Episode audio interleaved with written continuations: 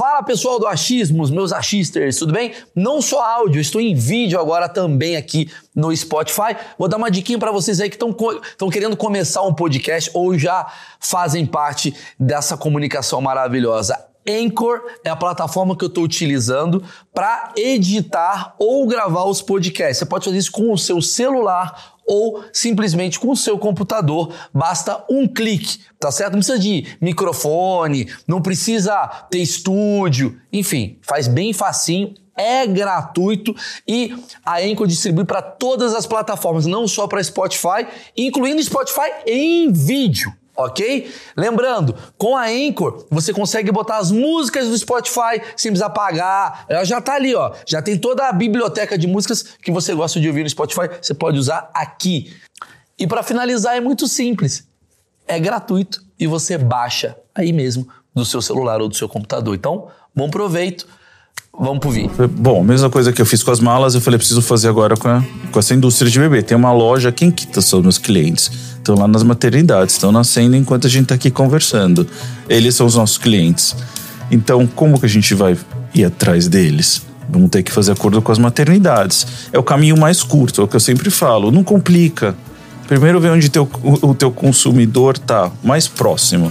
Depois você vai ampliando. Então, hoje está na maternidade de Orlando. Hoje em Orlando nascem 120 bebês, 120 potenciais clientes. Então, ok, quais são as principais maternidades? Winnie Palmer, Advent Health. Só tem uma, uma, uma maternidade modelo em Orlando que nasce 45 bebês por dia hoje. Já naquela época nascia 40. E você furou camisinhas em todas as farmácias. Já pensei nisso. Não vou negar. Já pensei. uhum.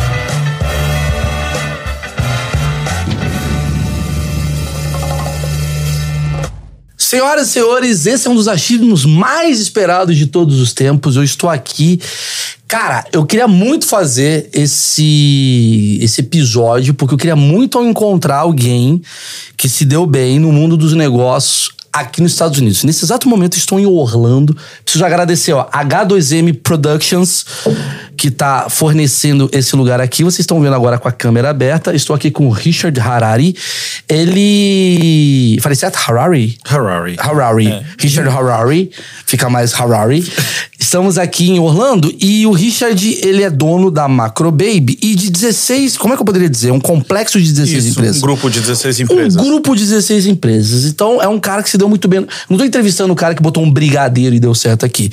É um cara que vai explicar, entre outras coisas, para você ficar no vídeo qual a dificuldade que tem para empreender, a diferença do Brasil, o que, que o público americano vê dos empreendimentos brasileiros, o que o público mexicano vê, o que, que o público brasileiro vê, onde erram.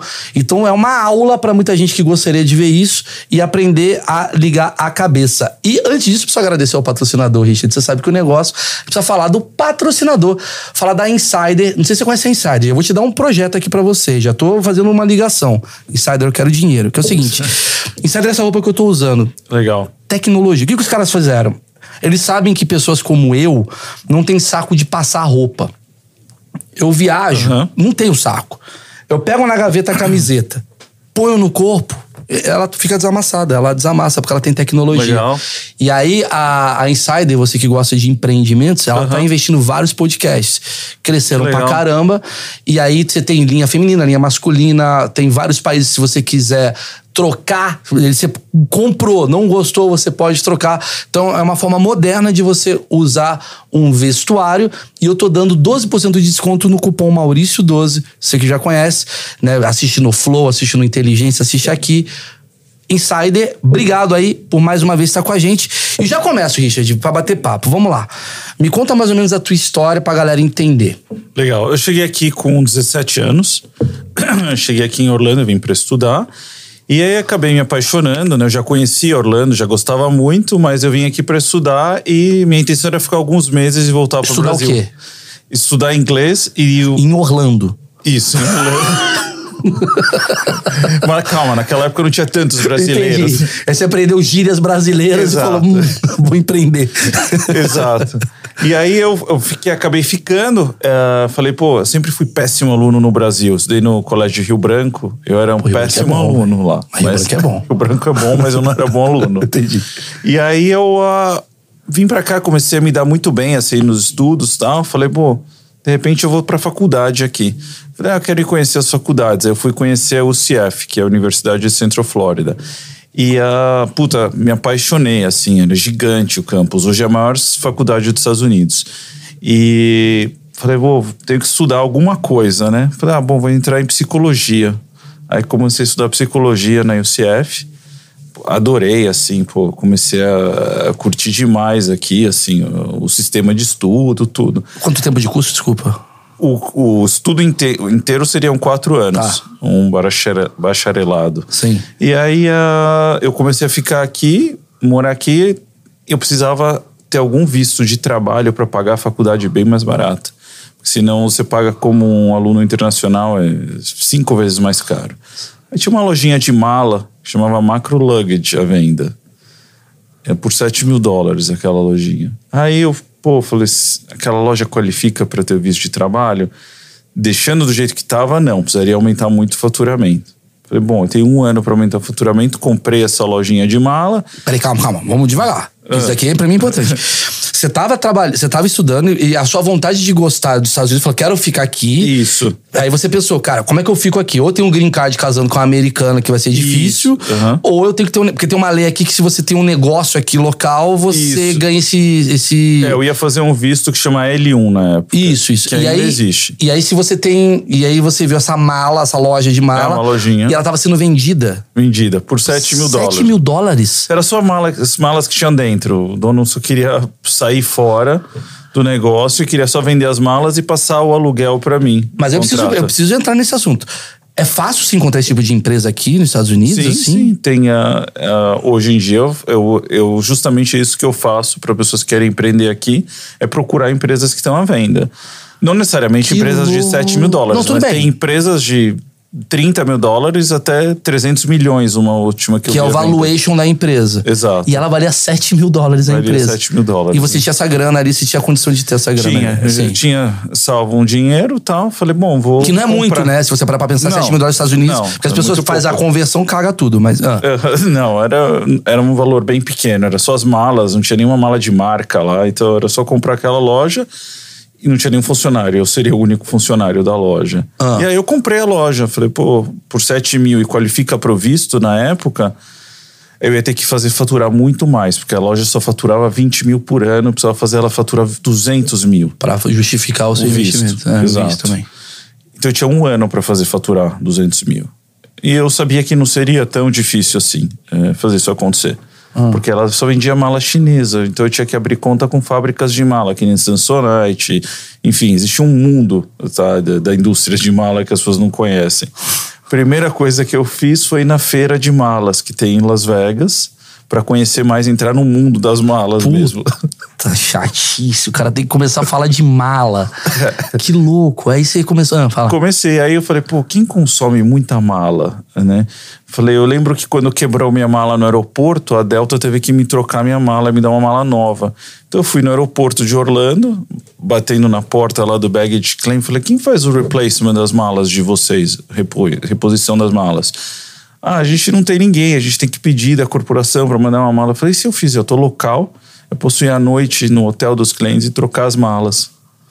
Aí os caras, pô, eu falei, eu dou 10 dólares para cada mala que vocês quiserem trocar.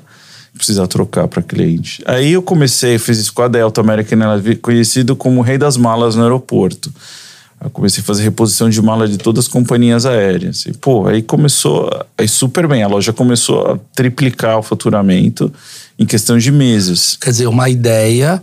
E aí, e aí eu preciso pausar aqui esse papo. E vou fazer isso pra caralho. Você vai me odiar, você que tá assistindo. Quer dizer, que é aquela coisa que eu sempre falo.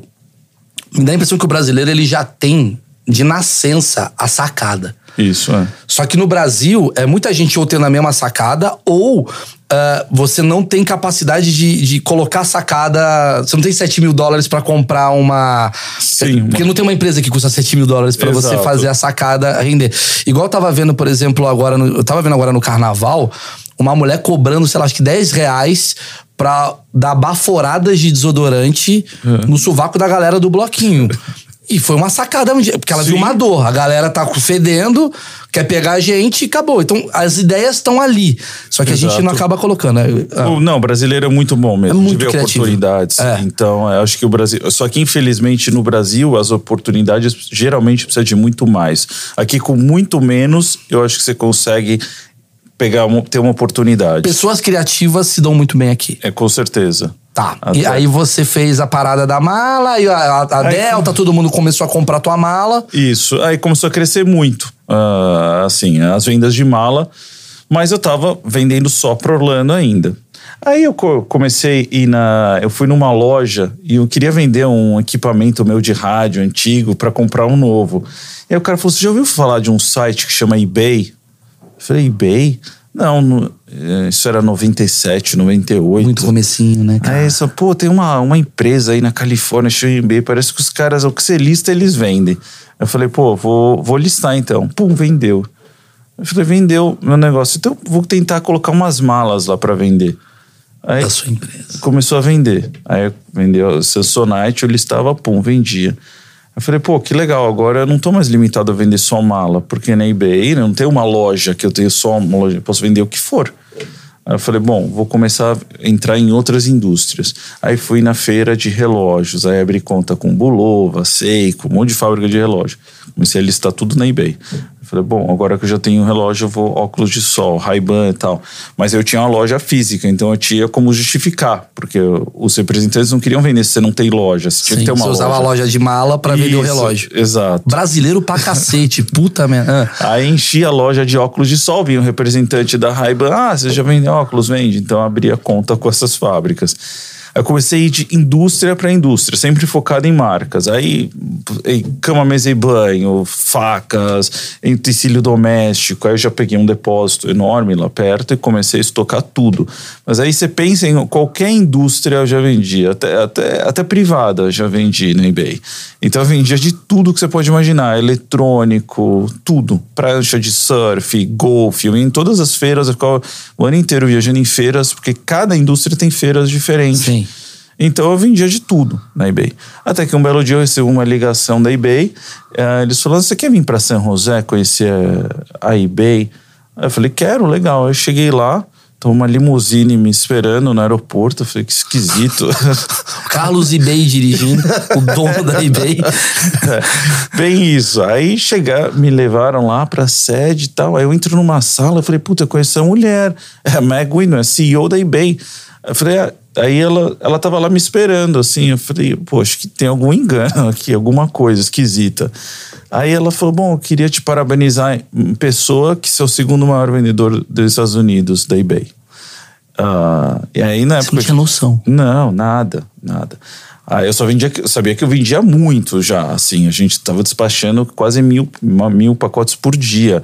A UPS chamava a gente de parede da muralha da China, que eles iam pegar, precisavam mandar dois caminhões para pegar todo dia de mercadoria. Então, assim, é, aí foi muito legal. Ela me convidou para fazer consultoria para eBay. Eu ia ter que ir uma vez por mês. Ah, e ela nunca imaginava que era um brasileiro tal, assim. Até porque meu nome é Richard Harari. Ninguém, tem, não tem. Então, É. assim, elas não imaginavam. Aí foi muito legal, aprendi muito com ela. E aí eu vi um mundo corporativo que eu nunca, puta, imaginava. Eu preciso voltar. Você, antes de estudar, você fazia o que no Brasil? Vim com 17, 18 anos pra cá, não fazia Cabaçaço, nada. você não fazia nada? Nada, nada. Caramba, Só você. fazia- você, Só você, dava você, dor de cabeça pros meus pais. você tem irmãos, alguma coisa assim? Tenho um irmão mais velho Aham. E duas irmãs. E nenhum deles trabalhava com comércio, seus pais? Não, meu pai chegou no Brasil sem nada, ele veio do Egito. Ah, Pisco Harari, tá. É, ele veio do Egito. Nós somos de família. Então tem um DNA da venda. Tem. É, Nós somos judeus, a no- nossa família. Então, meu pai saiu do Egito, né? E aí ele morou em Israel, depois foi pro Brasil sem nada e começou a vida no Brasil. E- mas assim, tudo que você aprendeu foi meio que por instinto, Sem, assim. é, 90%. É, Putas. Quer dizer, é, eu via meu pai trabalhando, claro, tudo claro, mais. seu pai trabalhava com as coisas e tal, mas assim, é, o que eu acho Não, legal- aqui nos Estados Unidos não, não, foi no Brasil, 100% no Brasil. instinto. Mas é legal, né, que a gente tá falando assim de uma época que não tinha coaching, né? Não, Numa época não que não tinha tome não. banho gelado, acorda às 5 da manhã, vendo o carro. Quer dizer, você olhava e falava assim, cara, Eu, eu entendi. Eu, eu acho que o brasileiro ele tem uma coisa do. do, do- a gente chama, chama isso de malandro, chama isso de oportunidade. Que é o cara olhar e falar assim: peraí. Você foi lá e vendeu a mala na parada do eBay. Deu certo. Por que que eu não vendo relógio? Por que, que eu não vendo não sei o quê? Aí foi aumentando. Aí de repente você falou, cara, eu sou o cara que mais vende essa coisa. Então, se uma mulher dos Estados Unidos olha pra mim e fala, você é bom, tu já fala, porra, eu tenho uma chancela do cacete. Exato. Porque nem eu acreditava. Exato, exato. Tá. E uma coisa vai puxando a outra, né? Então, assim, foi, o negócio foi crescendo organicamente. Não é que ele foi, veio formatado, bonitinho Sim, e tal. sim. Ele foi crescendo organicamente e quando eu vi, eu era o segundo maior vendedor da eBay. Eu não imaginava isso. Então, E aí você. Mas o que, o que que dá o pulo do gato pra você ser o vendedor da eBay e falar, agora eu vou abrir meu negócio? Porque você.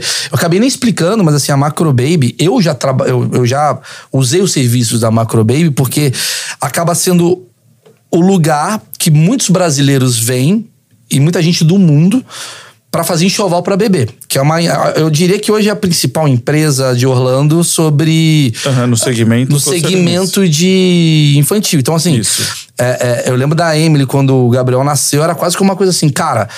Brasil, os preços são muito caros. Compensar mais você pegar o dinheiro, pegar uma passagem, vir pra cá, comprar tudo aqui, voltar pro Brasil, ficar mais barato que você comprar do lado da tua Com casa. certeza.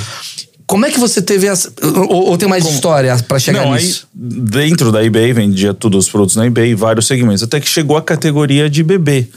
Relógios, não sei o quê. É, bebê. Aí eu fui na Expo de bebê e tal, fui conhecendo o pessoal da indústria de bebê e comecei a vender dentro da eBay. Muitas marcas não autorizavam vender na eBay. Aí eu tive que fazer um site Muita, por quê?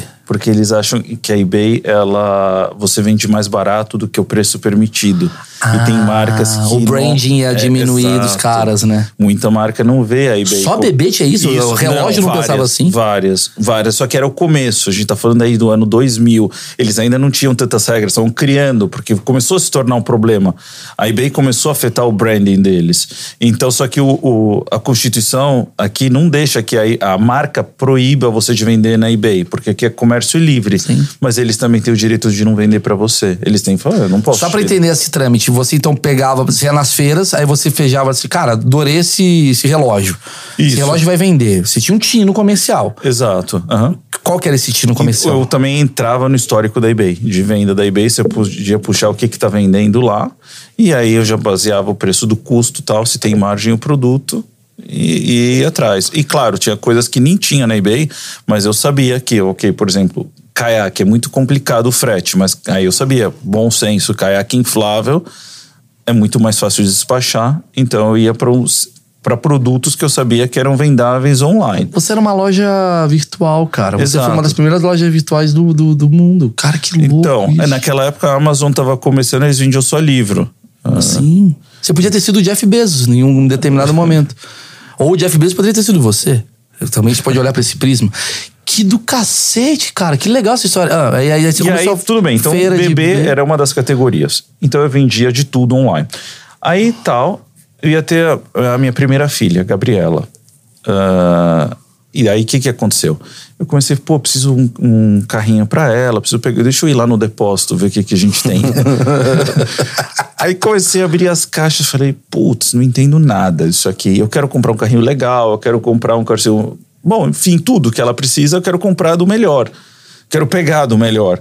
Mas, pô, não entendo nada, não sei nem montar o carrinho, não sei qual car seat que tal.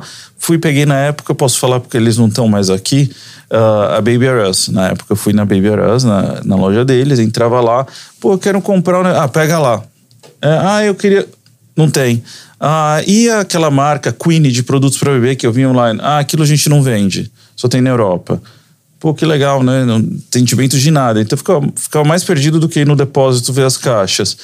Eu falei, pô, que chato isso, né? É, não ter uma loja assim que, que realmente dá esse atendimento pra mãe. Cacete. Pô, uma hora que você precisa tanto. Porra, a mãe de saco cheio quer resolver o problema. É, e não tem ninguém que tá lá, pô, isso não pode ser uma- apenas uma vendedora ou tal. Precisa ser alguém que entende e tal, tem carinho pelo, né, o cliente tem lá, a mãe tem nove meses pra ir naquela, e vai ficar indo na loja e tal.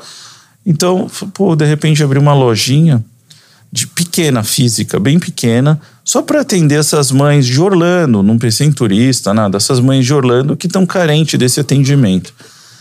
Comecei a ir atrás de umas marcas, o, por incrível que pareça, os Estados Unidos era muito carente de produto de bebê. E ainda, em alguns segmentos, os Estados Unidos é carente. A Europa é mais, em termos de moda, a Europa ela é muito mais avançada que os Estados Unidos. Os Estados Unidos é mais quadrado, assim, é mais tradicional. Então, na indústria de, de bebê, por exemplo, a, as marcas que estavam na Europa não estavam aqui. Tá. Eu comecei eu mesmo indo lá importar e fazer uma importação direta dessas principais marcas. E aí eu era o único que tinha aqui. Então muitas pessoas vinham procurar essas marcas de carrinho Você de bebê. viajava Uhum. Você saiu do virtual um pouco. Saí do virtual. Fui Aí você comprava, você Itália. fez uma coisa antiga, a moda antiga mesmo. Isso. Aí eu fui lá ver os produtos que tinham lá diferentes e comecei a importar, trazer para cá. Aí, bom, abri essa lojinha de bebê pequena. Falei, pô, precisa de um nome. Ah, já tem Macro Luggage, tem Marco Corporation, tem Marco. É Macro Baby. Aí tá, eu mesmo desenho o logo à noite. Falei, ah, precisa de um logo, né? Porque vai ter uma loja agora física, pequenininha.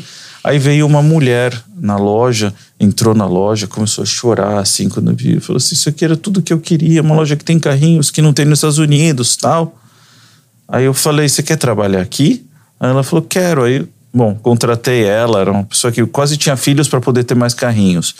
Então, apaixonada assim pelo segmento. E... Que é aquilo que você falou que faltava, né? Isso. Que é uma mãe que sabe do Exato. Do Entendi. Não é vendedor. Olha que louco, que ideia boa. Que é tipo assim, ninguém vai vender melhor algo do que alguém que busca é, aquilo. Exato. Então a mulher vive aquilo, ela adorava. E, e aí eu contratei ela e começaram a vir. Bom, mesma coisa que eu fiz com as malas, eu falei, preciso fazer agora com, a, com essa indústria de bebê. Tem uma loja, quem que são meus clientes? Estão lá nas maternidades, estão nascendo enquanto a gente está aqui conversando. Eles são os nossos clientes. Então, como que a gente vai ir atrás deles? Vamos ter que fazer acordo com as maternidades. É o caminho mais curto, é o que eu sempre falo. Não complica. Primeiro vê onde teu, o, teu consumidor está mais próximo. Depois você vai ampliando. Então, hoje está na maternidade de Orlando. Hoje em Orlando nascem 120 bebês, 120 potenciais clientes. Então, ok, quais são as principais maternidades? Winnie Palmer, Advent Health. Só tem uma, uma, uma maternidade modelo em Orlando que nasce 45 bebês por dia hoje. Já naquela época nascia 40. E você furou camisinhas em todas as farmácias. Já pensei nisso. Não vou negar. Já pensei. e vendeu Mas, cerveja pra caralho. É. Então, aí tirei a TV a cabo também das casas, ia cortando. Ai, que louco. Então, aí Bom, comecei a fazer acordo com algumas maternidades e algumas dulas, que são as... A, as mulheres que ficam ali ajudando. Isso, que ficam ajudando. Aí fiz algumas parcerias, tal, para bomba de alimentação e tal. E comecei a entrar num assunto que me interessava muito, que é o, o bebê conforto que é instalado errado no carro. Eu não sabia nada disso, mas eu fui aprender que 80%... Uh, na época das, dos acidentes infantis que tinha no carro, 80% dos car seats era instalado errado e podia ter sido preven prevenida muitas mortes infantis. E é o, é o hoje é o maior motivo de morte infantil é acidente de carro. Porque bate o carro, não tá tão preso, a criança Exato. bate de cabeça. Tem muita coisa errada que pode acontecer, as pessoas não sabem, ninguém leva muito a sério isso, Sim. sabe? Eu falo, pô, todo mundo leva a sério vacina, levar no pediatra, não e aí eu via cada o, o, o bebê conforto instalado totalmente errado. Aí eu fui tirar um certificado tal. Aí saiu um artigo, um pai numa missão em Orlando para instalar corretamente o, o bebê conforto nos carros tal. Que a maioria realmente é instalado errado. Eu fui até com os bombeiros, eu ia ver acidentes e tal, coisas muito tristes assim que aconteciam. Então eu fiquei muito envolvido com isso. Ah, e aí a loja, essa lojinha física, começou a crescer nessa lojinha pequenininha, começou a vir muitas mães e tal. E mães locais de Orlando. E aí começou Isso a vir... quando, desculpa? Isso a gente tá falando 2008, 2009. Tá, tá. Aí começaram a vir várias mães para vir fazer um show, vir comprar produtos, mães de Orlando. E aí começou a vir algumas turistas, alguns turistas, batia na porta, você tem carrinho, não sei o que lá, a gente tinha, a única loja que tinha. Aí começou a vir assim, de repente caiu uma celebridade. Eu acho que uma das primeiras foi a Ana Hickman, que veio na época.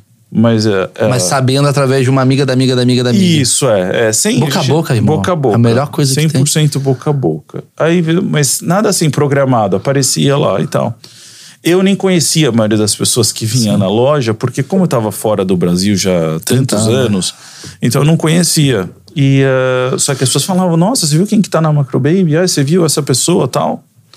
E aí começou a vir mais e mais ah, celebridades e começou a cair muito assim no, no, no público brasileiro, né, nas mães brasileiras, que a Macro Baby tem atendentes que não é só apenas ah, você vai lá e a pessoa vai querer te vender uma chupeta, compra 10, compra 20, porque você... Não, as pessoas realmente se preocupam. E aí, até na época eu criei o nosso slogan, que é a loja de bebê com coração. E nas reuniões eu sempre falava, não somos, não somos a loja de bebê com cifrão, é uma loja de bebê com coração. Então, assim, a gente sempre se focava nisso. Ah, falava, E pega exatamente onde todo mundo. Porque assim, é, é um puta mercado, porque criança, eu tenho o meu filho. A gente se preocupa muito com quem cuida do nosso filho. Então você vai Exato. botar em primeiro lugar o coração para depois botar dinheiro. Exato. É genial, lógico. E você lógico. vai lembrar, daqui 30 anos se eu te perguntar onde você comprou. Eu sei, o tanto que eu falei. É, então, então eu uma lembro do dia que eu fui comprar. Eu lembro do dia, eu lembro, eu lembro das coisas que eu comprei, cara. Eu lembro do- do- dos produtos que eu vi. É, é porque é um momento, eu acho assim, talvez seja a compra que você é mais cabaço, porque você nunca teve um filho. Por exemplo, carro. Eu já vi meu pai com carro, então eu entendo carro. É, sorvete, Sim. cresci. Agora, filho, de repente é. Cara, oi? Isso aqui faz o quê? Ah, isso aqui é massageia a mãe. Você vai descobrindo, é, é- é quase que uma, uma China na Exato. sua frente de coisas que você fala. E, e é muito legal a loja de bebê, porque você vai vendo coisa assim. Ah, eu vou sofrer com isso, então daqui a quatro meses, então é melhor comprar. Então é muito genial. Ah. É exatamente isso. Então, assim, é passando esse, esse- essa, essa coisa, mas esse, esse amor. Mas eu não, eu não ia poder estar é, lá no piso todo dia. E não, é impossível, humanamente impossível. Isso é que eu sempre falo. Qualquer empresa é feita das pessoas. A gente fala da Apple, você vai falar, ok, Steve Jobs. Mas seria impossível. Eu aposto que mil Apples não viraram Apples porque não tinham as pessoas. Tinham talvez só a cabeça lá, mas não necessariamente tinha as pessoas em volta. E a gente nunca nem conheceu sobre essas empresas. Então o que precisaria? Pessoas que realmente amem aquilo que elas fazem. Pessoas que iam vestir a camisa. Não é só no, ok, no, na palavra, mas realmente no dia a dia, viver aquilo. Você tá me respondendo uma pergunta que eu vou fazer daqui a pouco, que é assim, qual que é a fórmula, assim, não tem fórmula, né, mas é o que que faz uma pessoa ser bem sucedida, porque você virou bem cara bem sucedido numa área que tu nem imaginava que existia. Exato. Mas eu acho que independente da área tem a ver com a essência do que você tá buscando. Eu acho que é. Podia ser água. Não, exato. Eu acho que é 100% isso. É, o business ou o produto. ah, eu acho que o Steve Jobs, se não vendesse telefones, a Apple, seria outra coisa. Ele seria bem sucedido. Pelo que ele fez, pelo que ele representa, pelo tudo Pelo que... tesão. Exato. Que louco isso. Aí você. Isso daí virou uma, uma empresa muito bem sucedida, né? Quer dizer, isso Isso. começou por acaso. O eBay fechou a sua parte lá? Então, o eBay, quando a Meg saiu da eBay, minha CEO, ela largou a eBay, foi na mesma época que eu decidi parar de vender na eBay. Aí você fala, por quê? Porque a lucratividade foi caindo cada vez mais, e mais, e mais, e mais, e mais. Foi muito espremida a lucratividade. Então não compensava mais. Você, tá bom, você vai ter uma empresa que fatura 10 milhões, mas você ganha 5 mil. Então, assim, o risco para a operação, tudo isso. E é isso que eu sempre falo para as empresas: esquece faturamento. O que você tem que focar é lucro. Lucro, não esquece. Esquece. Faturamento é um número. Mas não é- Faturo 20 milhões, quanto você gasta? Sabe quanto faturava a Baby R Us quando faliu? Um bi. Quantas empresas faturavam bilhões que faliram? Mas gastava quanto, né? É, exato. É, então, funcionário, a é, aí, burocracia. aí o- a empresa, a lojinha de esquina tá lá aberta até hoje. Porque lucra 3 mil, já é maior do que É, a Kodak. Exato. Faz sentido. Então, assim, isso eu sempre falo. Então, quando a nossa lucratividade na eBay já era impossível se manter, não valia mais a e pena a a macro operação. já tava crescendo. já estava crescendo. Então, na verdade, a gente cresceu, porque, é, aliás, a gente diminuiu, né? Porque a gente vendia muito na eBay, foi uma decisão difícil. Falar, ó, vamos parar de vender na eBay e vamos se focar na indústria de bebê por um tempo. Tá. Até esse negócio se amadurecer. E foi o que a gente fez e, e deu muito certo. Tá. Aí a gente tá falando agora de, uma, de um conglomerado de empresas, que é o que você cuida. Isso. De 16 empresas, né? Muita coisa que eu vi assim que você me mostrou, tipo de bebê também. Isso. Né? Que vai abrindo. Porque, você, porque antigamente você comprava na Itália. Agora Isso. você fabrica seu produto. Exato. certo? E aí o que eu vou te perguntar, assim, que eu acho que é a pergunta até que eu deixei como teaser, assim, pra. Qual que é a diferença de empreender aqui e no Brasil? Que você vê. É que você não chegou a empreender no Brasil Sim, nesse período, mas eu acompanhei um pouco e, eh, e hoje empreendo no Brasil também. Mas o que, a maior diferença que eu acho é a, a palavra-chave é a burocracia. Ah, assim, no Brasil é quase uma força oposta.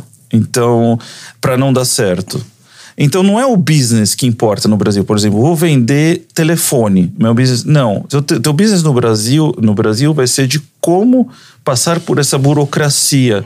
O telefone se vira secundário, mas ok, como que eu vou lidar com os impostos, com é, leis, leis trabalhistas, é todas, todos os empecilhos. Você nem sabe mais o que você está vendendo. É lidar com esses problemas todos, essa burocracia Por toda. isso que as empresas fecham em dois anos, porque o cara ele tem uma. uma... Eu, eu entendi o que você está querendo dizer. É, é quase como você botar na ponta do lápis, você não põe na ponta do lápis os empecilhos. Exato. Você põe assim, cara, vamos lá, eu quero vender isso daqui. Isso daqui custa 10 reais. Se eu vender 50 desse, eu vou ganhar X, tal, tal, tal. Só que você esquece que para vender esse, esse ferro daqui tem um imposto que pode te atrapalhar. Exato. E aí, se você não fizer o conchavo com, a- com o cara do segurança da rua, você não sei o que. Aí você... Exatamente. Entendi, entendi. Então é tantos empecilhos, empecilhos no Brasil que complica demais a pessoa. Uma empresa tá lá, vamos falar, alvará de funcionamento. Como que é para tirar o vará? Ah, não, vai vir aqui, vai vir outro fiscal e vai dificultar. Não é uma coisa assim, faz certo, paga e se resolveu. Não, não tem um caminho para você chegar naquilo. É quase impossível. Você tira é, Anvisa, é, Inmetro. Assim, não é uma coisa, ok, tem, tem essa instituição, você tem que contratar alguém, você vai pagar e vai ter liberado daqui três meses. Acabou. Não. Você vai ter que ser um malabarista para conseguir isso. Então, assim, eu já tentei importar coisas para o Brasil que eram produtos assim, cosméticos. Aí você importa. Aí você tem que tirar a Anvisa. Aí quando a Anvisa aprova, tem que tirar da Secretaria da, da Saúde. Aí quando você vai tirar o segundo, no fim já expirou a mercadoria, porque demora tanto. Então, assim, isso acontece. Mas você acha que essa burocracia ela é da onde, assim, você com a tua visão? Você acha que Por- tem uma coisa, tipo, planejada? Tem que ter essa burocracia pro Estado controlar, sei lá, eu? Eu acho que no Brasil é, é- é- tem muitos setores para a mesma coisa. É, é- e- e é uma falta de. Assim, do mesmo jeito que o Brasil tem essa criatividade que eu acho maravilhosa, às vezes é uma, também tem uma falta de disciplina que vem com isso. Ah, então, se tivesse a disciplina e essa criatividade, aí você tem o melhor dos dois mundos. Mas se tivesse que escolher entre um ou outro, a disciplina funciona melhor, que esse é os Estados Unidos.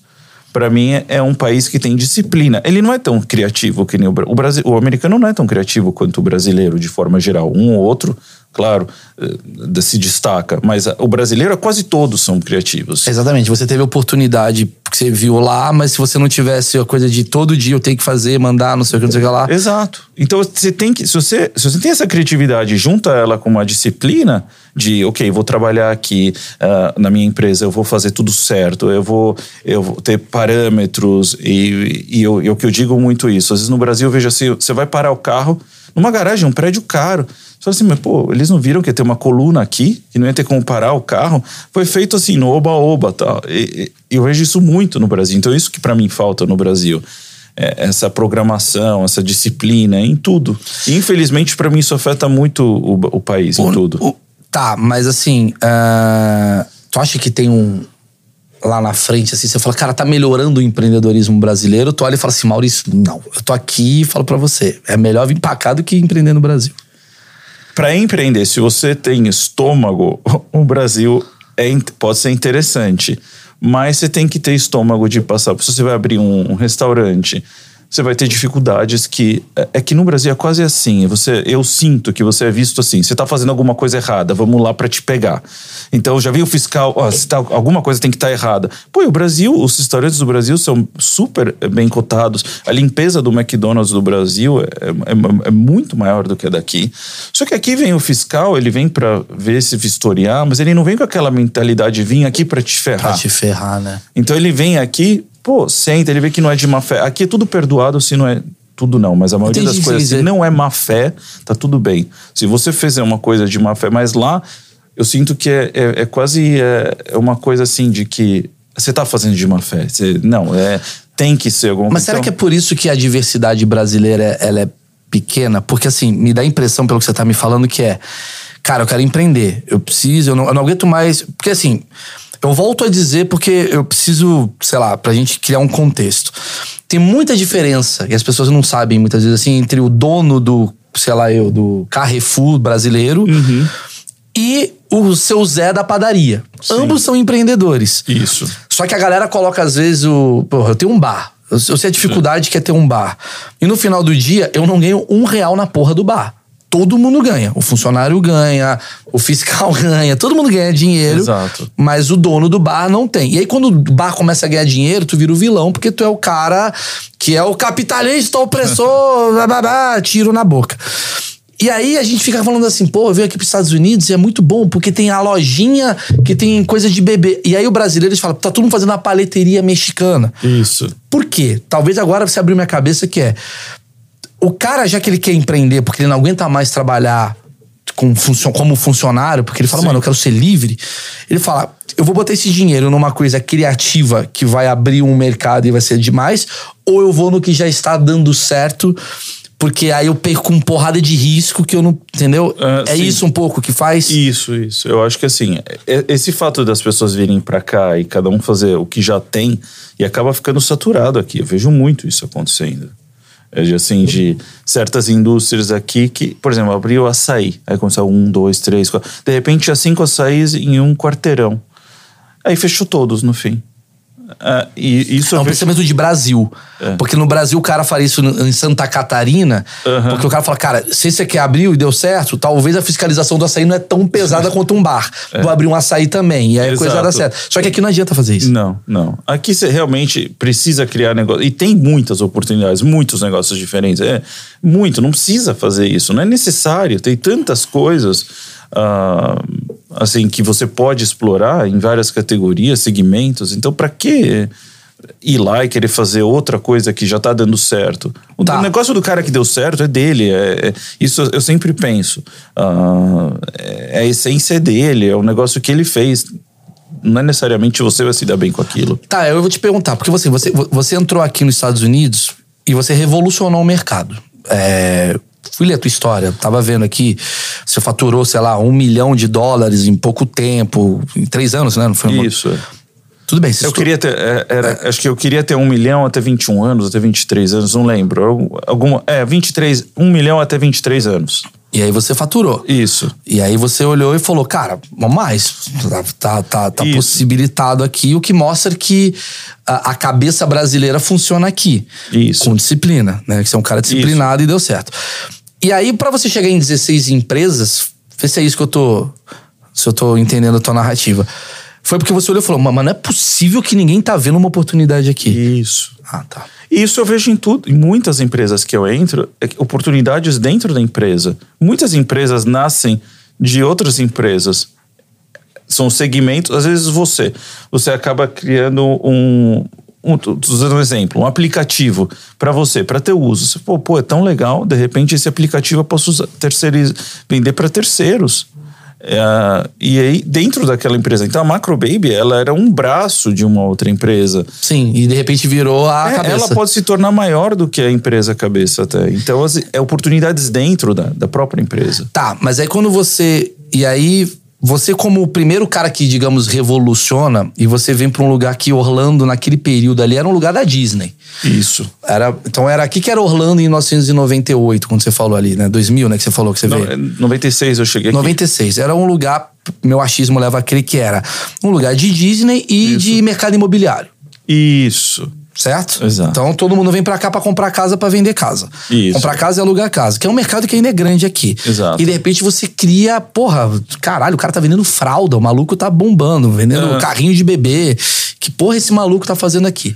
E aí você se torna o cara que vem a Ana Hick, mas vem a Simone Simari, aí vem a Isso. Ivete Sangalo. Eu sei que você tem uma porrada de contato e de repente você se torna um cara hypadão aqui. O, aonde vem obviamente deve ter muita gente do Brasil que te busca. Sim. Do tipo, porra, você que é o cara que tá fazendo, eu quero fazer meu negócio, blá blá blá blá Isso. blá. blá. Aonde você pensa assim, porra, posso dar a letra pra esse cara ou vou me prejudicar porque daqui a pouco vai vir muita gente aqui? Porque eu tenho um achismo que o brasileiro ele se protege muito, do tipo, não, não vou dar essa parada pra esse cara não aqui, porque Então. esse cara vai vir aqui pegar meu lugar. Daqui a pouco vai ter uma macro baby do investidor foda, o Lehman vai fazer uma macro baby aqui e vai acabar Isso. comigo. Como é Então, que você ficou nisso? Eu sou muito tranquilo sobre isso. Eu não tenho segredo. Se eu, eu dou o caminho, porque o trabalho, o, o difícil não é, não é um segredo, é execução. Eu posso te dar todo o dinheiro do mundo e falar, faz uma Apple igual a Apple. E é toda a história para ele chegar lá. E, e é assim, é simples fazer igual. Não é. Não é só o dinheiro, é as são as pessoas que estão lá. Então, eu, eu presto consultorias onde eu falo, ok, o caminho é esse. A gente oferece também a execução. A gente pode te dar um turnkey, uma empresa, a chave da, da empresa. Pode até fazer a gestão para você. E como que é feito? Não tem segredo, é isso, é isso, é isso. A gente vai contratar, vai, vai apanhar, vai fazer coisas que vão acontecer. Desse... A execução que é o difícil. O que falta braços é para execução. Então, eu não tenho problema de... Se alguém quiser fazer algum negócio, de falar como que é esse negócio, como que funciona. Porque a dificuldade Legal não pra tá. caramba isso, cara. É Legal. execução. É, ok, se eu quiser agora você comediante. É. Me fala como é. Agora eu Pode ir dar minhas piadas, você não vai É. saber fazer as minhas. É, mas é exatamente. Exato. é, você falou. Eu posso dar as minhas piadas e falar, mas a execução minha é diferente da sua. É, eu não vou conseguir. Vai, Ah, olha, eu faço nesse lugar, tal. Tá bom, eu vou lá, vou lá nos lugares que você faz. Mas não adianta, eu não sou você. Não vai, não vai sair igual. Que louco isso, né? Te- é, Então, é- é o é- mesmo lugar desse. Quer dizer, você tá me falando sobre. Talvez a grande dica desse papo todo, pra abrir cabeça de gente, que talvez seja esse objetivo, é não perca a tua essência. Não, exato. Então, sempre a primeira coisa que eu falo é: se eu puder, sempre, você puder fazer o que você, que você tem dom para aquilo. Ah, eu gosto de cozinhar. Pô, então vamos ver talvez um restaurante, alguma coisa que você gosta de fazer e tal. Primeiro, vamos ver se você tem algum dom que encaixa com os Estados Unidos, que ok. Agora, de repente, tem coisas. Eu, eu tenho uma fábrica no Brasil de roupa. Pô, é difícil, você não vai ter uma fábrica de roupa aqui. A mão de obra não, não, não, não funciona aqui. Não tem costureira aqui. Então, você vai ter que procurar algum negócio que você goste, mas não vai ser a tua essência, de repente.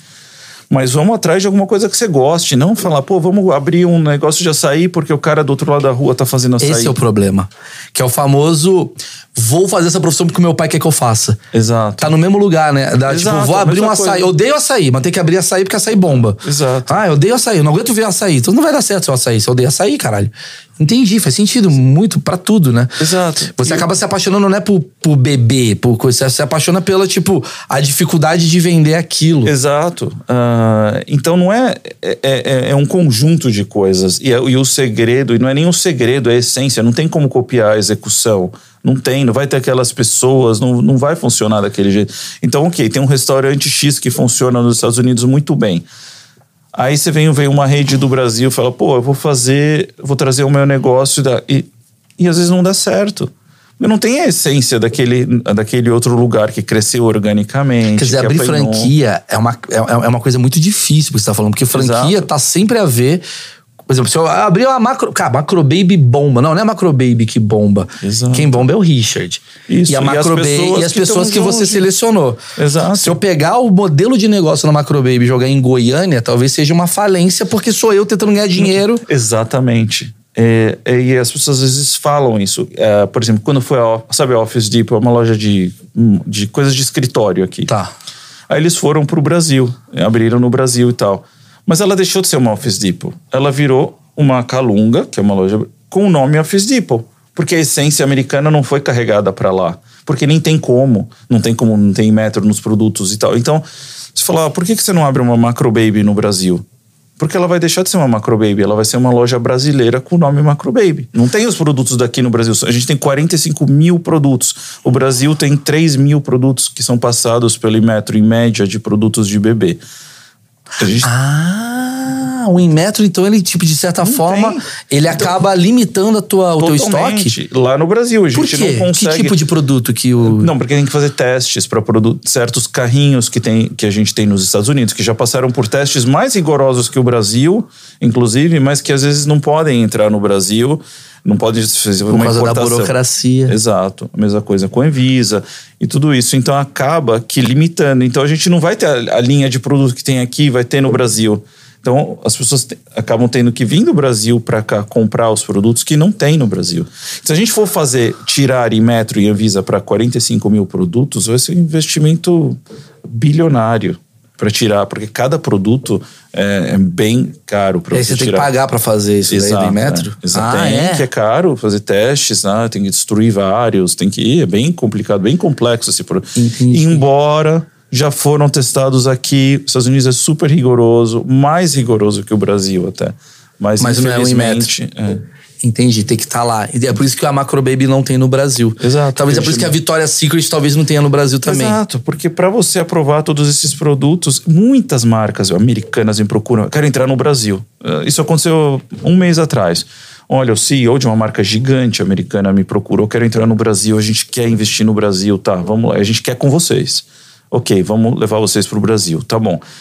Vamos, a gente tem X de produtos, a gente quer passar em todos os testes para colocar o produto no Brasil. Quando a gente começou a colocar na ponta do lápis o custo que vai ser a operação no Brasil, não compensa. Eles falam, putz, melhor ir para outro país, deixa para lá. Cara, você tá acabando de dar uma aula de explicação porque que muita coisa que tem boa no mercado aqui internacional não, tá lá. Exato. Porque essa é essa É burocracia. a burocracia. Se não tivesse tudo isso, a gente, tá- a gente estaria lá. Ah, mas enfim, e hoje em dia, quem está fazendo isso no Brasil, se você encontrar, tem às vezes lojas que fazem isso no Brasil, estão levando para o Brasil e vendendo sem metro. O que significa que qualquer hora podem receber uma fiscalização. E perder tudo. Exato. E tudo. E isso a gente não vai fazer. Me fala sobre o contrário, que é um papo até que a gente estava tendo. Como que, que você vê assim, a galera que traz um produto do Brasil para cá, Aham. Onde Bem erram e onde acertam? O que, que você vê? Ok, a burocracia de importação de produto do Brasil para cá é um bilhão de vezes mais simples do que o oposto. Porque aqui é um país onde se incentiva o comércio, não se As breca. taxas são baixas. Exato. Então, o que? Aqui é, é, a- é, é a lei do comércio, aqui é o capitalismo no sangue. Então, a gente tem 300 milhões de americanos, são 300 milhões de consumidores. Em qualquer cidadezinha dos Estados Unidos, qualquer lugar, tem a mesma infraestrutura que qualquer cidade grande. Então, essa é a diferença. Então, o consumo é muito alto, o comércio é muito forte. Então, quer trazer produtos do Brasil para cá? É possível. Então, existem duas coisas: ou empresas do Brasil que querem trazer produtos do Brasil para cá, ou marcas brasileiras que querem vir e trazer a, a sua marca, que nem aconteceu com algumas marcas brasileiras. Eu sempre falo da Balduco, que ela é uma um orgulho do Brasil Brasileiro. Porque ela veio para cá e fez a lição de casa e se estabeleceu e hoje entrou no mercado americano e é querida pelo mercado É americano. mesmo, a Balduco tá. Tipo, a família americana gosta da Balduco? Gosta, gosta. Custo-benefício, qualidade. É uma empresa de se orgulhar do Brasil. É, então, assim, é, é- então tem empresas que querem vir para cá, mas elas têm uma lição de casa, um período de amadurecimento, demora. Infelizmente, a maioria não vai para frente, porque elas não fazem esse processo de amadurecimento, a americanização da marca. Elas entram com a filosofia do Brasil e acham que vão colocar a goela abaixo no americano e não vai, e não pega, e acaba que não dá certo. Mas, e também tem alguns produtos que vêm do Brasil para cá. Hoje vem muito da área alimentícia do Brasil. Ah, Existem grandes importadores que trazem, a gente também traz alguns produtos de uma das nossas empresas, alguns produtos alimentícios do Brasil para cá. Existem indústrias brasileiras, ah, áreas do Brasil que são fortes, que nem a indústria têxtil do Brasil é muito forte. Indústria. Têxtil, de roupa. Ah, teste, tá, tá. Então, no Rio de Janeiro existe uma área que se fabrica muito que chama. Esqueci. É, é uma área no Rio de Janeiro que se fabrica muito de lingerie. Tudo bem.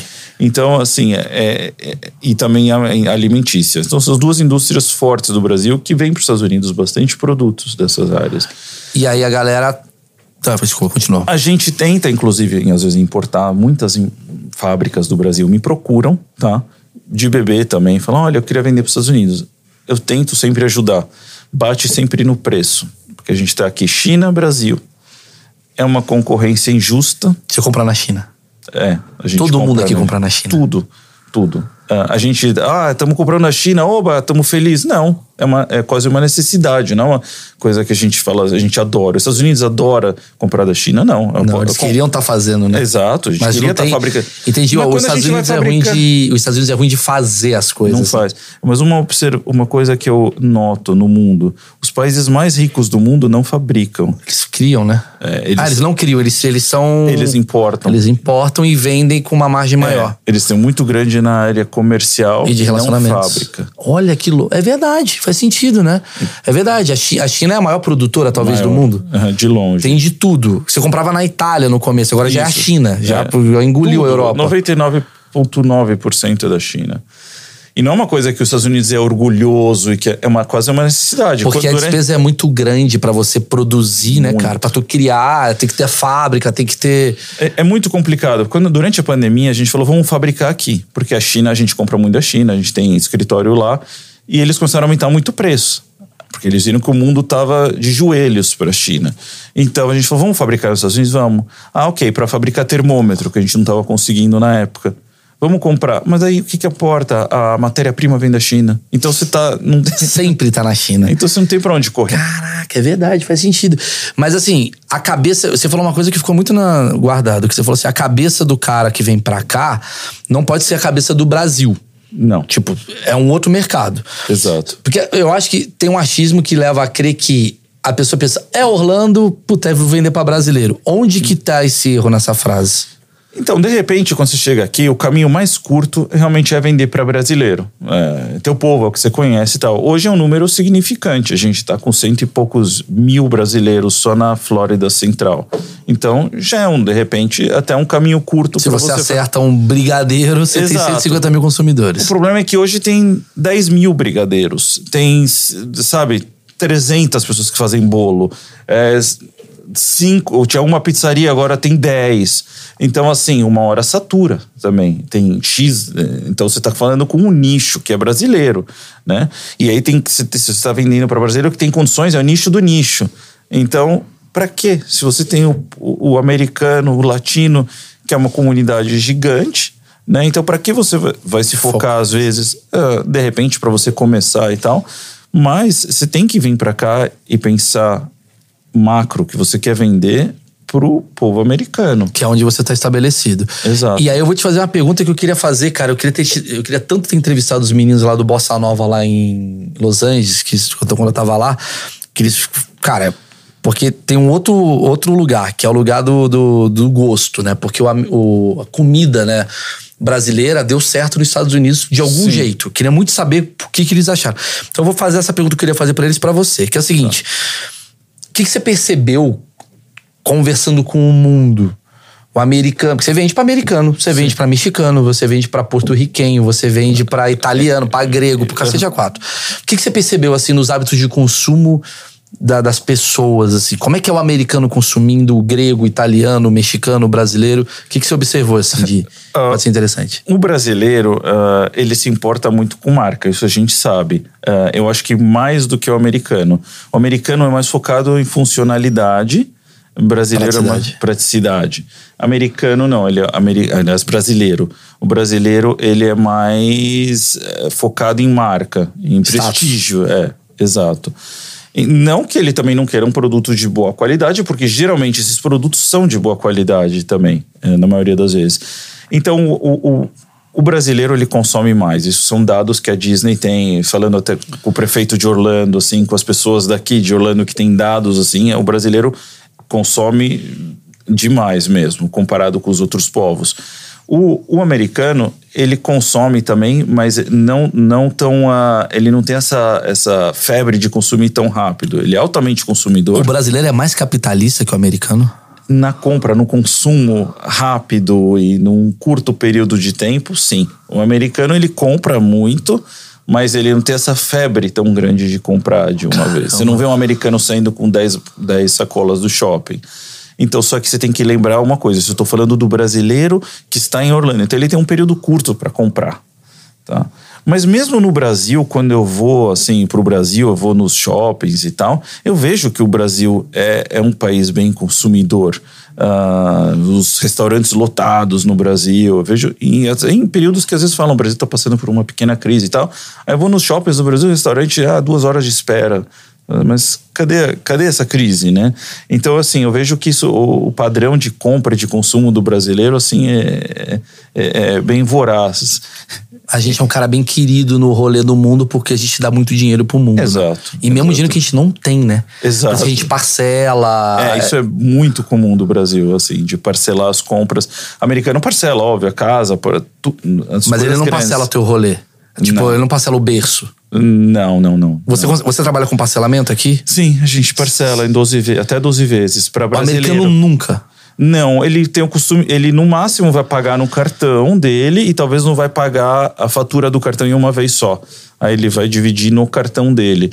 Mas. Mas nunca 12. Não, não. 12 Três, vezes, assim. Não. Isso é uma coisa muito do, do brasileiro. E vai mesmo. acumulando dívida. Exato.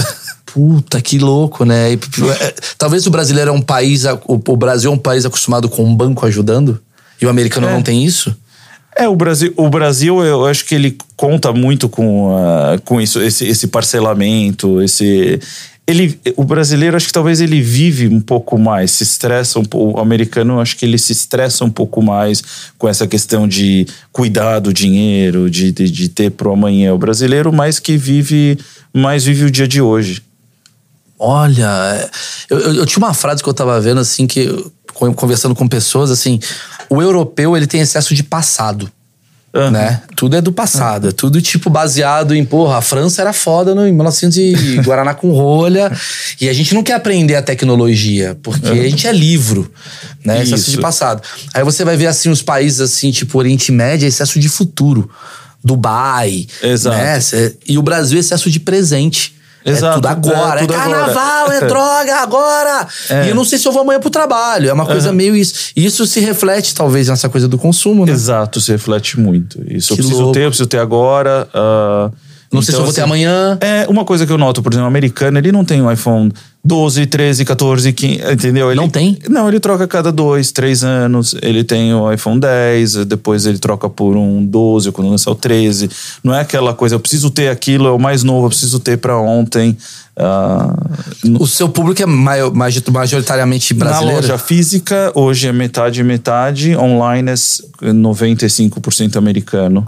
Uau! Quer dizer, até o hábito, né? Do americano isso. de comprar online. Isso, a gente vê as diferenças das marcas, as diferentes dos hábitos. Por isso, muitas fábricas procuram a gente, porque a gente tem esse termômetro de várias. É, poucas lojas no mundo têm esse termômetro. A gente recebe pessoas do Egito, do Japão, então, assim, de todos os lugares do mundo. Então a gente tem um termômetro de cada lugar. Às vezes existem coleções de carrinhos que são feitas que vão ser vendidas só na Flórida, em Nova York porque não funcionam também para outros lugares. E essa observação que você fez de brasileiro americano, que eu achei maravilhosa, eu queria saber assim, japonês, você tem mais coisas assim? Sim, japonês, é, eu já fui para o Japão, uh, e China também, porque a gente tem escritório lá. Assim, o varejo, eu sempre falo que o, o varejo está vivo e ativo no Japão como em nenhum lugar do mundo. Assim, no Japão é coisa de louco. Eles são altamente consumidores, uma loja, não é online. Eles gostam, adoram em loja. É, pegar, pegar, sentir, ver. Eles adoram. E aí você pensa, pô, é um país altamente tecnológico, é. né? Mas eles não, eles vão pro Havaí. É, o, o lugar de compra deles é o Havaí. É engraçado ver que existe polos de compra para cada país do mundo. Os árabes é Dubai. E aí o japonês é o Havaí. Então, assim, cada lugar brasileiro é a Flórida. Então, é, cada país tem o seu lugar onde eles vão fazer compras, onde compensa mais. Então, assim, o, o povo árabe também consome demais. Uh, o bom que acontece às vezes do povo árabe, que como eles têm várias, às vezes tem várias esposas tal, então eles fazem vários enxovais. Puta! Isso é maravilhoso, velho. A gente tá falando de coisa cultural agora. É. Tipo, Não, já veio pessoas na loja que ele falou: bom, essas são minhas duas esposas, eu quero dois carrinhos para cada para cada uma das esposas. Você investe na, no árabe, mano. Você vai ficar milionário, mano. Lá, tipo, é, é anti-aborto. É o lugar que você tem que investir. Que demais, é verdade, porque você, como você vende. Olha que louco, vamos lá. Você vende um produto que assim, tirando pessoas que não têm filho, toda a cultura vai consumir. Exato. Porque toda cultura precisa carregar uma criança. Exato. E, e, aí você consegue entender uma coisa meio socioeconômica e cultural da, da, da, da sociedade. Tu já sentiu coisas assim que você falou, cara, tem uma galera da Índia que tá pedindo uns negócios que não faz ideia. Ou só a Índia consome esse produto, só o Brasil consome esse. Existem produtos que, eh, por exemplo, saída de maternidade. O brasileiro consome, o americano não consome. O america, o brasileiro coloca na porta da maternidade aquelas decorações, sabe? O americano não tem. Chegou o Henrique. Essas porras, assim. O americano tá cagando. Mais é, um. É, eu levei na porta da maternidade aqui, se alguém coloca assim, pô, é brasileiro. Então, assim, não é comum pro americano fazer isso, essa. Essa festa. É, eles não fazem isso. O mexicano, como é que é mais parecido com o brasileiro? Mas é consumidor, muito. Altamente consumidor também. O chinês também? Chinês é muito, muito chinês. Mas o chinês vai muito pra Califórnia. Até pela proximidade. Só que agora, chinês, por causa da, da pandemia, eles agora, janeiro, vão agora, acabaram de abrir Shanghai de novo. Entendi. Então, assim, é, foi assim, um período agora meio chato. E eles precisam de visto para vir para cá. E nem sempre é fácil para eles. Quando você falou o negócio do árabe, eu fiquei pensando assim, né? Porque você lida também com pessoas que nascem, criança que nasce. Você tem uma coisa que você consegue ter uma estatística do tipo assim, cara, o país que mais tem filhos atualmente, pelo que eu tô percebendo, é esse, esse, esse. Tem uma coisa do, que você percebe? De país, do é. Uh, Estados Unidos ainda ganha. De... Puta, que é muito. Flórida, né? É, Família, é... carro grande, batata frita imensa, né? Aquela coisa bem de. Uhum. Aqui é muito família, é muito, assim, pro-família. É um, um estado família, assim. É Orlando, então, nem se fala. Então. Nossa, e você tá no melhor lugar para crianças, você parar pra pensar que é a Disney, né? Que uhum. todo mundo vem pra cá, de qualquer maneira tá com a criança, precisa comprar um babador. Exato. Não sei o quê. Olha, qual que é o produto que você mais. Assim, que você poderia falar? Que a gente mais vende? Uh, sem dúvida, chupeta, se se conta em número de unidades, é chupeta, mas o que a gente. de valor, carrinhos. Mas tem uma coisa que você fala assim, cara, tem país que não consome a chupeta. Você já percebeu isso, assim? Tipo, países que não, cara. A galera da Itália não gosta da chupeta por causa do dente, do não sei o quê. Tem uma. Não, em, em termos de. Não, de. de... Isso não, não, não sente. Para finalizar, cara, eu queria entender essa coisa da. Pô, primeiro que eu achei esse papo muito legal. Muito legal mesmo, assim. Até para entender a cabeça de um cara por trás disso. Como é que você acha tempo? Tua esposa tá aqui querendo saber essa resposta, inclusive. Sim. Como é que você acha tempo? Porque você tem 16 empresas. E aí você Sim. deve ter 16 grupos de WhatsApp. 16 grupos cacete, deve ter 60 grupos de WhatsApp. Sim. Que fica o dia inteiro te enchendo o saco. Porque ao mesmo tempo você tá na Flórida. Eu vejo que você é um cara muito acessível, você é um cara simples, você é um cara legal, a gente bate papo. Né? Você vai na casa dos amigos. Mas como é que você encontra tempo e como isso não mata a tua cabeça? Eu, bom, é, para mim, número um, tem as pessoas certas em cada operação. Então, se você me fala, eu, hoje, hoje mesmo eu estava conversando com uma pessoa e eu falei para ela: olha, eu tenho interesse de ser ter sócio nesse projeto, mas você vai cuidar do operacional. Eu vou planejar tudo, eu vou estar por trás, marketing, tudo, mas você é a operação. Então, hoje em dia, eu posso falar que, que cada uma dessas empresas elas estão sendo tendo uma gestão independente e que não depende de mim para as coisas. As pessoas são muito boas. Se elas não são boas, aí é a minha responsabilidade. Eu fiz um trabalho ruim. Então, assim, cada, cada, cada uma dessas empresas está rodando sozinha. Elas não estão. Eu, não, tô lá no dia a dia. Eu tenho reuniões semanais, às vezes quinzenais, para pegar os dados, números, tudo mais. E sentir a empresa, muito mais do que só ver gráficos e análises é, é sentir. Então, esse é o meu trabalho como CEO dessas empresas. Colocar as pessoas certas no lugar certo. Quando a gente recebe uma reclamação, eu não vou em cima da menina que foi reclamar. Para mim, vai chega até mim, porque eu eu tô falhando em algum lugar ali. Eu não tô achando que é, alguém alguém falhou. Eu talvez não coloquei a pessoa certa, a gerente certa, no lugar certo, que também não contratou ou não foi treinada de uma forma correta. Então é isso, para mim é, é, isso. Você me perguntar como você consegue, é tendo as pessoas certas no lugares certos. Perfeito. E essa pergunta é uma pergunta boa. Eu gosto, eu tenho um projeto no Brasil chamado Fracassou. Porque eu acho assim, acho, acho que as pessoas, o sucesso é uma parada que a pessoa olha e fala assim: hum, me inspira. Mas fracasso é algo que todo mundo tem. Sim. Qual foi o seu maior fracasso? Agora chegamos lá. Qual que foi uma coisa que você falou, puta, ali eu caguei, errei muito, Maurício. Foi uma empresa que eu abri, achei que ia dar certo gelatina, tá. gourmet, sei lá. Tá. Uh, durante a pandemia, a gente começou a comprar termômetros. A gente já, a gente já vendia termômetros. Aí começou a importar, importar, importar. Quando estava uh, eh, já no, no final da pandemia, a gente fez uma importação gigantesca de termômetros e, e, e, realmente no fim ficou saturado o mercado. Então foi uma compra errada, um, só que é um valor alto, Sim. Tá, muito alto. Então, esse foi um. Eu posso Sua casa tá um lotada de termômetro agora. Se for na tua casa, tu tá precisando de termômetro. é isso, você tá com nível de. E o que você faz com esse estoque? Não, a gente já tá. Hoje em dia já, já vendeu Abre a janela, tá... vai tacando termômetro por Orlando.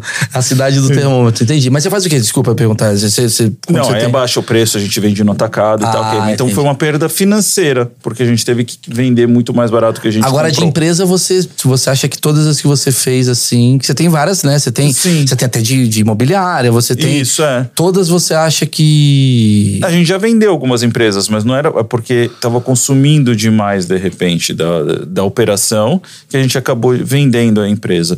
Mas não lembro alguma empresa que eu posso falar assim, nossa, isso foi um, um fracasso. Sim. Uh, eu tenho talvez exemplos de.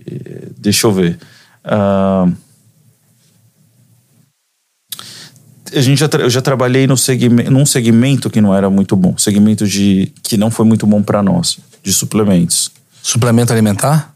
É, suplementos de, é, alimentares, de proteínas. Puta, os caras não são bombados aqui, mas aqui eu já vi. Só andar aqui em Orlando, você fala que os caras não malham, mas os caras tão família, tio, três filhos. Errou muito. Erradaço. Então, assim, é, foi, foi, uma, foi uma. Assim, a gente não teve muito êxito. Não nisso. teve êxito aqui. A galera bombada não está em Orlando, estão em, na Califórnia, malhando. Exato. Entendi. E, então, isso foi uma, uma das coisas que eu acho que a gente não teve muito êxito na época. E qual que é o erro que você mais vê na galera que tá chegando pra cá? Pra, eu vou empreender em Orlando, na Flórida? Uh, eu diria falta de humildade. Uh, eu acho que assim, é chegar aqui para falar, eu quero aprender, eu quero fazer lição de casa, eu não sei, entendeu? Então eu acho que é isso que falta. Se, se, eu, se eu hoje for para França querer empreender, quando eu for para China lá, eu tenho pessoas que eu confio, né, que são da China, são chineses, estão lá, estão ah, nasceram lá ou que aprenderam a trabalhar lá e eu vou trabalhar com eles. Eu não vou chegar lá e falar, pô, vou chegar na fábrica, vou negociar, não sei o que lá. Porque a chance de dar errado é muito grande. Então, acho que às vezes falta isso. Bom, vou procurar uh, pessoas, às vezes, que eu, que eu que tiveram resultado. Isso eu acho importante também. Algumas pessoas chegam aqui e falam: Ok, eu vou procurar meu vizinho do Brasil, que ele está morando em Orlando já há três anos e, uh, e ele vai me dar uns conselhos. Mas tá, você tem que ver o que, que ele fez, o que, que ele está fazendo, uh, se ele é a pessoa certa para te aconselhar. Enfim, então eu acho que às vezes é, falta isso das pessoas, essa humildade. Eu dou um exemplo: uma, uma loja de instrumentos musicais uh, abriu do lado da Macro Baby uma vez. E quando eu vi isso, eu falei, meu Deus, que, que, que eles vão fazer? Um brasileiro na época. Isso aqui não vai dar certo. Não é o cliente, a mãe grávida vai, ela não tá indo lá comprar instrumento musical e tal. Ele nem sequer veio conversar. A primeira coisa que eu teria feito é falar, pô, eu vou conversar com meu vizinho antes. De repente, talvez ele é um cara arrogante, não vai me dar abertura, mas não custa eu tentar. Vou bater na porta. O que, que você acha? É um bom negócio, devo abrir do teu lado, você acha que vamos fazer uma parceria, tá? Então isso eu acho que às vezes falta, sabe? Essa coisa, bom, vou abrir e acabou. E, e em vez de ir lá, bater na porta, fazer o lado humano da coisa. Eu falo, antes de abrir um negócio, vamos falar, vai comprar um negócio. A gente vai ver os números, os gráficos, tudo. Mas pega uma cadeira, vai no Walmart, compra uma cadeira de praia, senta na frente do negócio, fica lá uma semana para ver como que é também.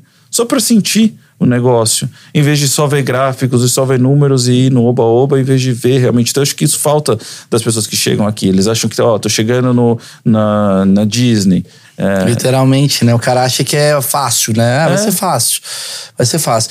E o que, que você acha que falta pro brasileiro para melhorar esse negócio, esse lance de empreendedorismo? Você que é um cara que eu vejo que gosta de buscar legado e tal, que, sei lá, conselho tu daria para finalizar assim? Eu acho que o conselho que eu daria para um brasileiro, tanto uh, quanto quanto que está no Brasil ou que está vindo para cá, é estudar o negócio antes de pensar em qualquer coisa, ver se aquilo é para ele.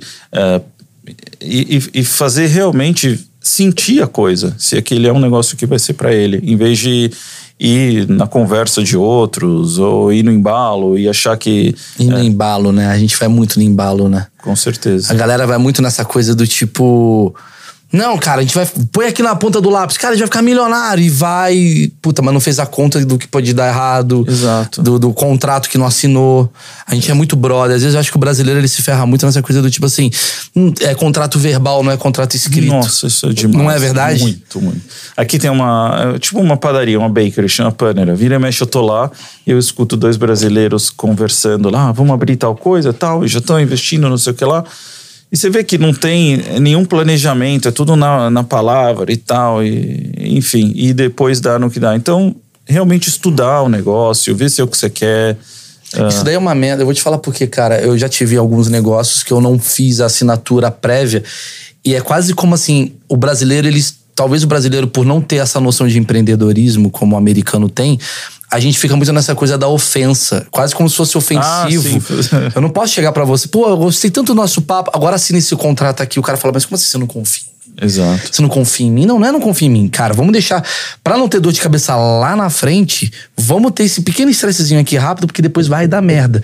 eu vejo certeza. muita gente falindo porque tem cinco sócios ao mesmo tempo. Um sócio casou, já deu a merda, o outro não sei o quê. Você vive isso pra caramba, né? Se você vê, até, casamentos das pessoas que se amam, muitas vezes não dá certo. Porque não foi, não foi bem resolvido no papel, né? Exato. É, é isso que eu vejo. Então, ter contrato, isso é fundamental. Eu, assim, tudo, tudo, tudo contrato. Até com nossos fun- funcionários da empresa, tudo, todo mundo tem contrato.